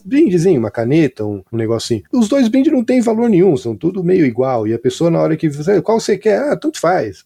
Pega um. Mas depois que ela tem um, se você perguntar, você quer trocar? Aí ela já não quer trocar. Aí o que ela tem já tem mais valor do que o que ela não tem, entende? Então, é, esse é o endowment effect que chama, né? É, é o efeito de que aquilo que agora é meu, agora tem valor. Então, isso é, é, é por isso que a versão a perda tem a ver com essa ideia de que se você já dá alguma coisa para a pessoa, você estimula ela a ficar mais engajada, naquele, o jogo tem mais significado para ela. Porque não, eu já, eu já comecei com ah, isso aqui é meu, então agora eu vou construir, né? Isso dá uma sensação é, que, que engaja mais a pessoa psicologicamente. Eu, já viajei aqui, fui muito longe, viu, nesse conceito aí que você tava explicando, Guilherme. Como isso, ó, olha só, vou viajar pra um lugar que tem nada a ver com o que a gente tá falando hoje, hein? Cara, como isso tem muito a ver com as notas que são dadas pros jogos, né, nos rankings, assim, tipo, eu percebo muito isso, tipo, ah, joguei o jogo, ele é um nota 7. Ah, mas eu tenho o jogo, não, então ele é um 8,5. Isso não, é você, muito e, incrível. E você entra num Kickstarter, né? Paguei é, não, é, 150 um, dólares. Aí ele, aí ele, é um 10, entendeu? O jogo é ele, ótimo. Automaticamente ele já é um 10. Exatamente. Não, eu, eu também acho assim, eu acho que esse tem. É, inclusive, a gente também fez um episódio aqui sobre rankings nos jogos de tabuleiro, né? A gente acabou explorando bastante essa questão, né? Da, da, da sensação de ter algo, né? E é até muito louco como as pessoas às vezes dão notas para coisas que elas não jogaram, que elas não têm, né? Que é mais louco ainda, né? Às vezes por um motivo maluco, às vezes por elas não poderem ter algo, elas dão uma nota ruim, né? Eu não posso ter isso, né? E essa sensação de ter ou não ter nos jogos de tabuleiro, se eu for pensar no mercado, é muito louco, né? Porque a gente tem a, o tal do FOMO, né? Que é o Fear of Missing Out, que é quando você tem o medo de perder aquela chance, de perder aquela oportunidade. E isso também é uma coisa que, assim, eu vou, vou dar um exemplo de uma, um trabalho com a versão a perda de algo que eu nunca tive, que é o Kingdom Death Monster. Acho que desde que eu comecei no hobby, e isso quando eu comprei o Zombicide e tal, assim, em 2012, 13, sei lá, 11, não, eu não, já não lembro mais a data aí, vai, mas vai fazer bastante tempo. E desde então, a gente falava assim, qual que é o board game mais caro, o board game mais maluco, não sei o que, eu acabei descobrindo o tal do Kingdom Death Monster, né? Que é um jogo que desde 2000 e fumacinha lá, ele já custava seus 400 dólares. E naquela época, 400 dólares era tipo 1.200 reais. E eu ficava sempre assim, todo ano chegava num momento em que eu tinha que tomar uma decisão. Eu compro esse jogo ou não? Mesmo sabendo se eu, não, se eu vou jogar ou não, mesmo sabendo que ele é um jogo que tá em inglês e aí tem a dependência de idioma, mesmo sabendo que eu vou ter que montar as miniaturas, posso cagar uma miniatura e não tem jeito, ferrou. Então, assim, tem uma série de questões que elas vão contra, mas o meu emocional sempre fica. Esse jogo é o santo graal, né? E todo ano, inclusive esse ano aqui de 2022, eu deixei de comprá-lo porque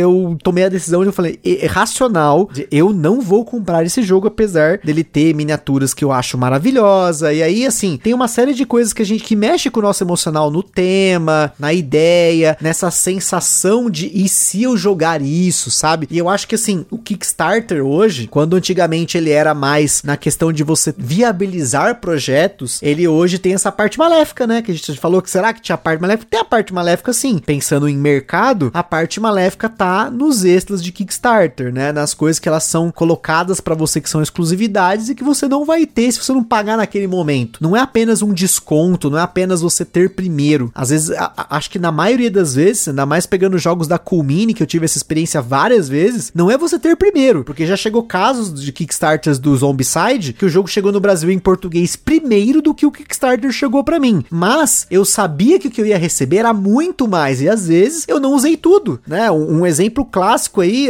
acho que falei no, no, episódio do Zombicide Invader, que foi a minha relação com o Zombicide Green Horde e o Zombicide Invader. Que no Zombicide Green Horde eu comprei o Kickstarter, eu paguei quase um barão aí para mais de, de reais, né? Para ter jogado o jogo quatro vezes e ter usado meia dúzia de coisas que tinha ali, sendo que eu tinha 30 personagens e tinha 15 abominações e não sei o que, não sei o que lá. Eu não usei basicamente nada do jogo. E aí, quando eu fui pegar o Zombicide Invader, eu prometi para mim mesmo que eu iria usar tudo e aí depois eu ia decidir se eu ia vender ou não. Que foi o caso, eu acabei vendendo. A maioria das coisas só fiquei com o jogo base, mas eu pelo menos tenho essa sensação de que eu não perdi nada. Eu joguei tudo, eu aproveitei tudo, o dinheiro foi gasto, mas eu tive a experiência de usar tudo no jogo. Não sei o que vocês acham sobre isso, mas eu acho que até saindo, é, foi legal que a gente acabou saindo do ganhar ou perder no jogo, mas você tem o ganhar ou perder na vida do colecionador ou do jogador ou de quem compra jogos, né? Há pessoas que diriam que você perdeu algumas horas da sua vida, né, para fazer isso daí, para jogar tanto Zombicide. É? Butileiro diria isso pra mim. É, eu, eu, já tava quietinho aqui, não ia me manifestar, mas é, eu acho que você perdeu. Não, eu, eu gosto do Zombicide, acho legal, mas, é, mas é, o Kickstarter, ele é todo. Eu acho que board games hoje são um dos carros-chefes do ou o carro-chefe do Kickstarter, né? Kickstarter, como um todo, vive muito de board game, né? É, é uma fatia importante do, do mercado. É o segundo, tá? O, o, é o segundo? O game digital ainda é o primeiro. Ainda tem muito game digital, é muito game indie, né? Que sai lá. É, né? isso. E, e, é, sim, muito baseado em FOMO, né? É 100% baseado. 100% não, né? Mas assim, é muito baseado em FOMO, né? Por exemplo, o pessoal da Garfield Games, né? O, o pessoal do, do. Aí, como é que chama? O Shane Phillips? É, o Architects of the West Kingdom, né? O, é, é o Shane Phillips. Isso. E, e, eles, por exemplo, eles fazem sempre uma campanha que é aquilo. Eles falam: ó, o, o, que vai, o que você tá comprando aqui no Kickstarter é exatamente igual ao que você vai comprar depois. Se quiser deixar para comprar depois, compre depois. Se não, entra aqui, legal, a gente agradece o seu apoio. Eles sempre colocam isso na página, né? Então, é, claro, sempre vai ter algumas pessoas que têm uma atitude muito legal com, com a sua campanha e tal, mas a, a maioria, a Comini é um exemplo típico, né? Ela depende do FOMO. E o FOMO te, tem a ver com a versão a perda se você pensar nesse sentido mais expandido, né? Assim, não é só é, a perda daquilo que você tem, mas é a perda da oportunidade, né? É, é a perda do, do, de algo especial, é a perda de, um, de uma promessa que foi oferecida para você, assim, nossa, esse jogo incrível com esses componentes deluxe que só existe aqui. E ali você não pode perder, você tem que conseguir aquilo naquela hora. É o FOMO, né? E, e eu acho que é muito baseado nisso, é uma coisa bem, bem nociva, né? Bem, bem ruim. E, e eu sou altamente vítima disso, eu gasto um dinheirão em Kickstarter.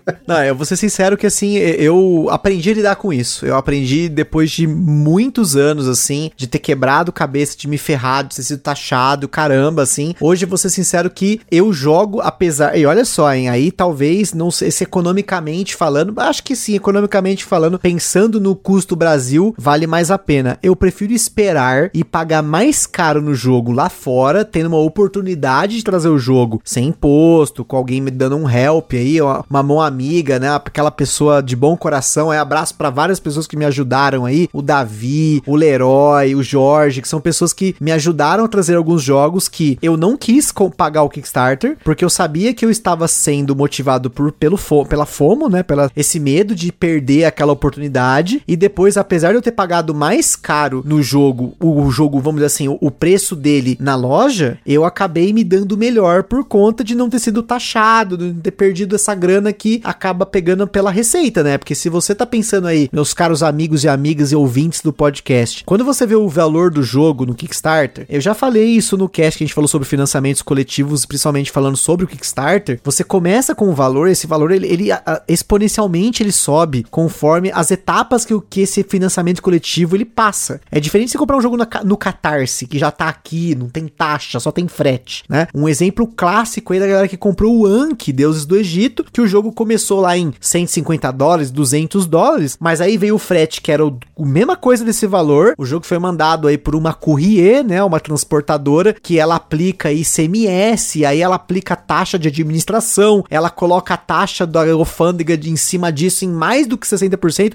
Enfim, é uma coisa que quando chega para você, você toma um susto. Mas muitas vezes as pessoas pagam por isso. E eu não, eu sou uma pessoa que não paga. Já falei muitas vezes que eu tenho notas de corte de preço de jogo. Eu, às vezes, eu prefiro esperar anos para comprar o jogo do que pagar caro nele. Tem muitos, muitos jogos na minha coleção. Jogos assim que eu ia pagar muito caro e eu desisti, eu não paguei, acabei pegando o jogo depois. Como um dos jogos que eu citei aqui, que é o Guerra do Anel, que é um jogo que tá esgotado há muitos anos. E eu levei anos para conseguir esse jogo num preço aceitável, né? Teve muitos outros jogos que eu tenho. Assim, é, se eu for falar desses jogos, a gente vai ficar o dia inteiro aqui falando de jogos assim, porque metade da minha coleção é isso. São oportunidades que eu deixei um dinheiro guardado, eu sempre guardo meu dinheiro muito bem, para que quando chega aquela oportunidade, eu pense, eu, eu não sou pego pela emoção de ter aquilo rápido, de ter aquilo na hora, essa coisa de ter, né, sabe, tem que ter no momento. Eu deixo isso perdurando até o momento que eu consigo uma oportunidade. E um exemplo grande disso é a editora Mind Clash Games, que é a editora hoje que eu tenho os jogos aqui que são muito caros. Tem o Anacrone, e aí, depois de mais de uma hora de cast, eu falei de Anacrone, então risca no seu bingo aí. O Tricarion, o Perseverance, que foi o mais recente, é um abraço pro Davi que conseguiu para mim lá o Kickstarter lá na Game Stewart. E o Cerebria Origin Box, que foi aí o Leroy, que um abraço pro Leroy. Conseguiu o Jorge, que trouxe para mim as expansões do Tricarion. Então, assim, todos eles fizeram parte dessa minha coleção de jogos da Mind Clash. Mas mesmo pensando nos, nos jogos da Mind Clash, eu não estou tendo coleção dessa, dessa editora, porque aí, claro, você tem mais Kickstarters, e aí eu já comecei a pensar de forma racional quem são os autores dos jogos. Ah, esse jogo não é do autor que eu gosto, esse jogo eu já vi, sabe? Porque senão você tem essa coisa de a versão da perda de da oportunidade de não ter aquilo, né? De você perder a edição do Kickstarter, você perder aquela. Às vezes, é uma, sabe, na caixa tá escrito uma coisa ali, sei lá, tá escrito edição de colecionador, tem uma edição numerada. Eu acho que o, o, assim, o mercado de jogos de tabuleiro, ele hoje, muitas editoras mexem com isso. Hoje eu só entro em Kickstarter quando eu vejo que o designer, a editora, tá dando um desconto no valor de, do jogo na loja e pensando na soma do valor dele de frete, de possíveis taxas, se ele tem o Brasil Friendly, ou mesmo se ele tem uma entrega no Brasil mesmo, né? Se uma editora vai intermediar também, ou se a, a entrega tá barata, aí sim eu entro. Se não, eu já desisto na hora, porque eu acho que a gente tem que trabalhar muito isso, vamos dizer assim, essa sensação de não ter. Porque muitas vezes a sensação de ter é simplesmente por ter, né? É uma questão de status, é uma questão de ego, é uma questão de todo mundo tem, eu quero ter, sabe? O, o, o, isso não é só jogo de tabuleiro, não é, não é um male do jogo de tabuleiro. A gente tá falando de vários hobbies, né? O Magic the Gathering é assim, é, os,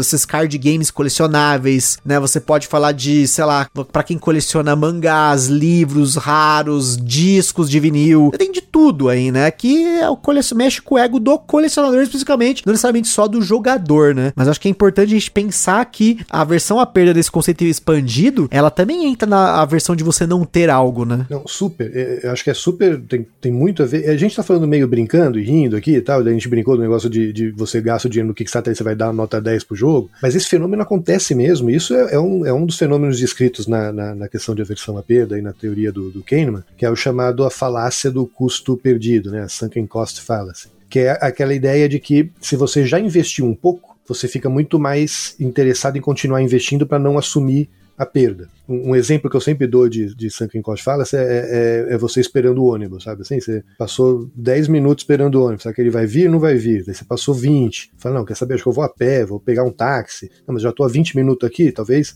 daqui a pouco ele chega. Aí você passa mais meia hora. Não, mas peraí, eu também já tô uma hora esperando, agora ele vai chegar. Então você, entendeu? É, essa ideia de que assim, uma hora que eu, depois que eu já me comprometi com um curso de ação, né, aí eu, eu tento a ficar preso naquilo, né? É, é um viés que a gente tem, sabe? É, uma, é, um erro de avaliação, né? Ao invés de a gente falar, não, tá bom, perdi, perdi, parte para próxima, né? Como a gente falou, o Kahneman ganhou o Nobel de Economia, né? Então, obviamente, esses estudos são super importantes em economia, essa coisa de, eu, eu, comprei uma ação da empresa, a empresa está indo mal, agora não, agora eu tenho que comprar mais ainda, porque eu já, eu já, já me comprometi, agora eu vou, né? E, e às vezes, quando que é melhor você ser mais racional, você cair fora, é, é, é esse tipo de decisão que eles estavam interessados, né? Mas no nosso exemplo, então é isso mesmo, você compra um, um jogo no Kickstarter porque você comprou all-in, você comprou tudo, você achou aquilo lindo, você quer ter tudo. Então você tem essa sensação boa, tenho tudo, aí vem o jogo. Aí você jogou aquele joguinho médio, aquele joguinho completamente esquecível, né? Mas para você, pô, você investiu pra cá, então você vai lá, dá uma, você, pô, isso aqui é um jogo 8, jogo 9, adorei esse jogo. Aí sai uma expansão, o que, que você vai fazer? Você se sente quase que obrigado a, a, a entrar no segundo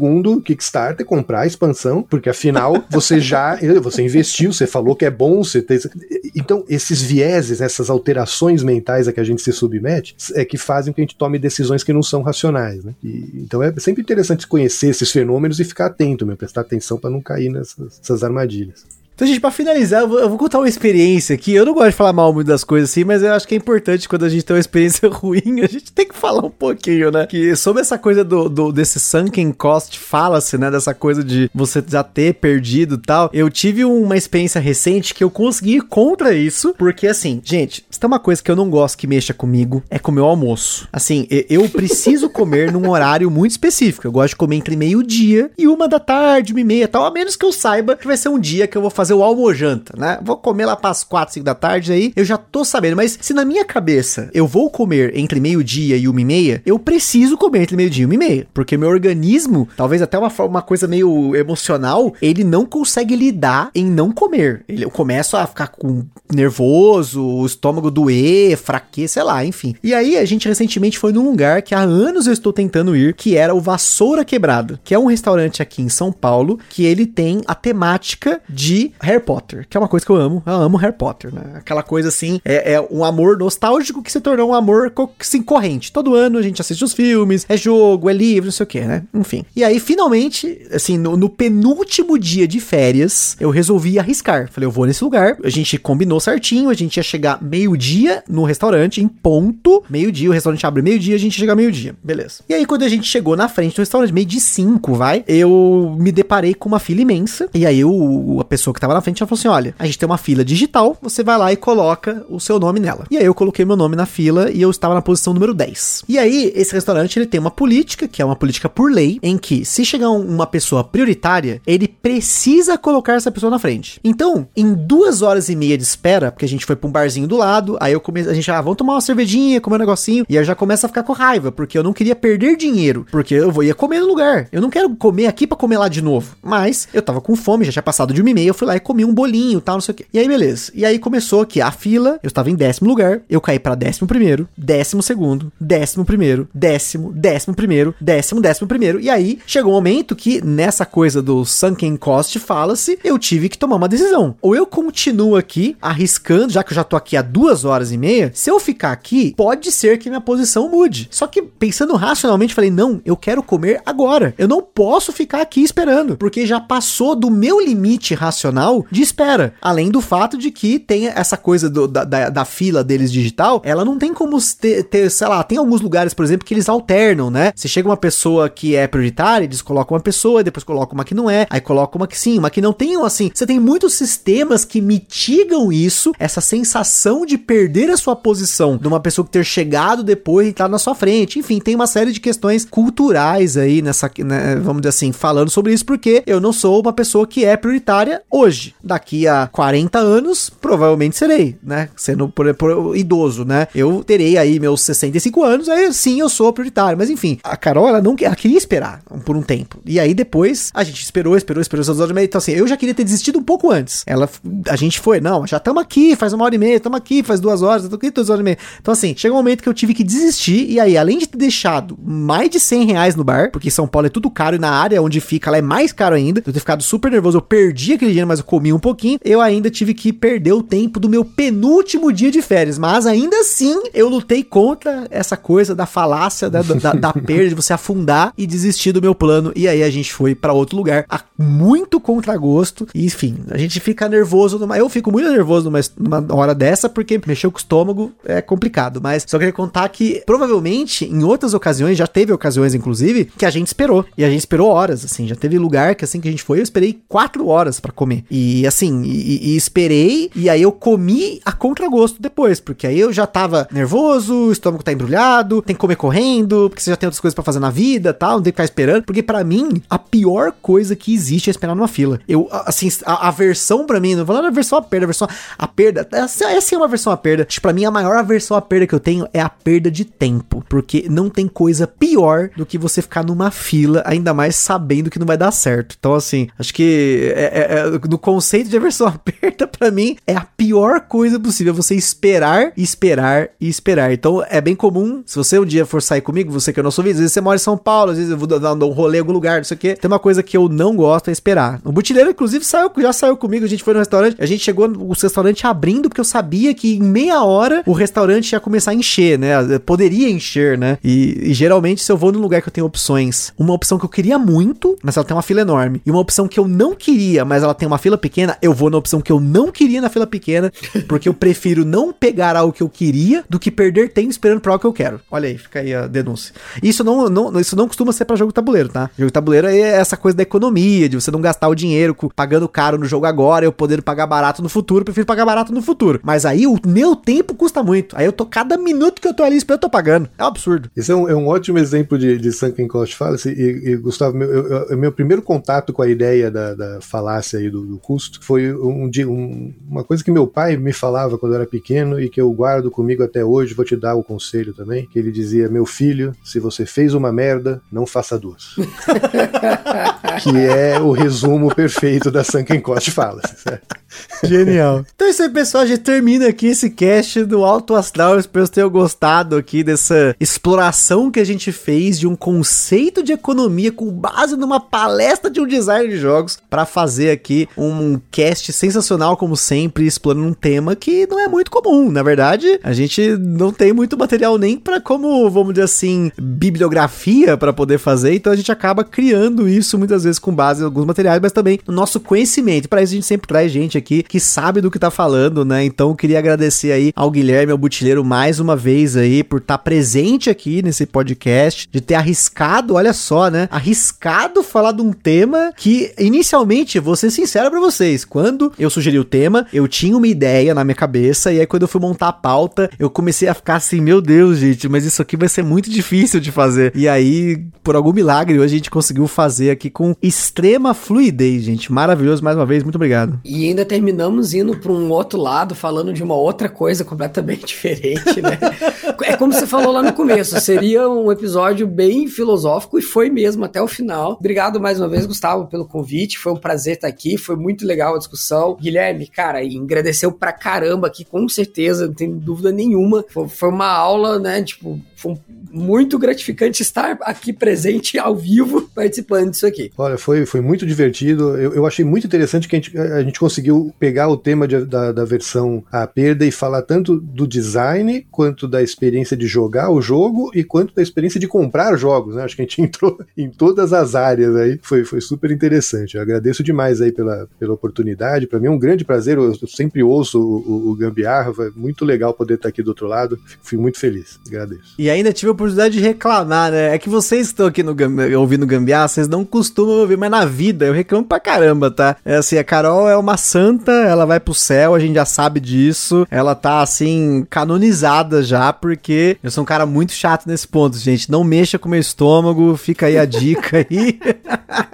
e não é nem por conta de comer muito ou pouco, é porque realmente eu tenho essa visão aí meio complicada de que eu não gosto de filas tal. Novamente, né? É a, a, a maior aversão à perda que eu tenho na minha vida e que eu não estou disposto nem a trabalhar isso, para falar a verdade. Eu simplesmente eu evito. Tanto que eu evito trânsito, eu não gosto de dirigir porque eu não gosto de trânsito. Eu evito filas de restaurante. Se eu posso fazer reserva, eu faço reserva. Se eu posso ir num show e eu posso reservar o lugar, eu reservo. Porque, enfim, né? A gente pode filosofar muito grande em cima desses aspectos expandidos da versão a perda, mas espero que você esteja nos ouvindo e tenha entendido isso. Não é que eu não recomendo restaurante também, né? Se você teve a oportunidade de ir lá e conseguiu entrar, provavelmente deve ter sido maravilhoso. Mas você gosta de Harry Potter, mas eu tive uma experiência muito ruim. Realmente jamais voltaria, né? Mas uh, pude reclamar. Olha aí, fica essa denúncia. Faltou denúncia desse episódio. Tava tão alto astral que faltou denúncia. Então aí temos a denúncia antes de acabar. Então é isso aí, pessoal. Espero que tenham curtido. Aquele forte abraço e até a próxima.